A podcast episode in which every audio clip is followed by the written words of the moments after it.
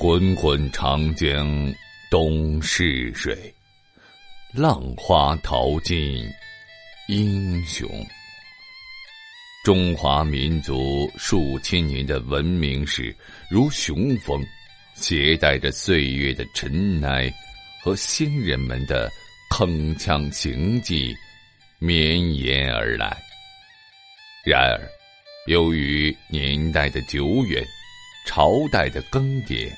加上人为的篡改或歪曲，中国的历史上留下了很多谜团，这些都极大的激发着人们探究历史细节的好奇心。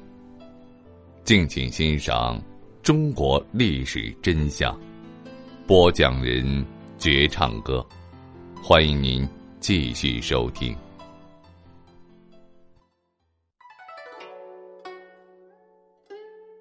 故宫南薰殿中，共收藏了中国历代的皇帝皇后肖像七十五幅，其中画像最多的是明太祖朱元璋，他一人就有十三幅画像。让人迷惑不解的是，这些画像一种是相貌堂堂，另一种则是丑陋不堪。朱元璋到底长什么模样呢？朱元璋出身草莽，又当过和尚，其长相如何，在民间有多种版本。传说他额头和太阳穴隆起，颧骨突出，长下巴、大鼻子、粗眉毛、金鱼眼、满脸麻子等。甚至有传说他曾经召集三名画师为其画像，前两位巨石画像的画师都为其所杀。第三位在形似的轮廓上刻意美化，才博得了朱元璋的欢心。民间朱元璋画像中常有阔长宽广的大嘴巴，有些甚至比例不当的在其脸上画上斑点，以突出民间传说的三十六颗红麻子。这些图像线条粗陋，有的服饰冠带不合明朝规制。显然是民间艺人的信手涂鸦之作，真正的朱元璋长相极有可能是面貌一般，但有些特征较为独特，譬如大嘴巴等，让人印象深刻。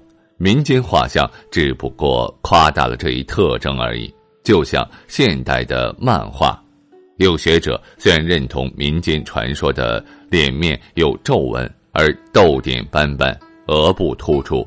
但也对民间丑化朱元璋的那些画像表示出了质疑，认为那些画像是基于画师的故意丑化，提出太祖和其他皇帝一样英俊。从故宫所藏历代明朝皇帝的长相看，从成祖到崇祯皇帝面貌大抵相若，而他们和宫藏的朱元璋像也有几分的相像。从明朝世系相传的面貌特征看，朱元璋并非丑的吓人。统治者想要给后人留下一个深刻的印象，朱元璋当然不愿意自己在后人眼中成为一个丑陋的皇帝。为了维持神秘感和高高在上的形象，中国历代统治者都很少出现在公众面前，与百姓进行沟通和交流。但是。这种做法往往适得其反，接触不到真相的大众，往往会根据一些道听途说的小道消息，加上大量的奖项，在市井之间随意塑造统治者的形象。于是，朱元璋就这样背上了丑名。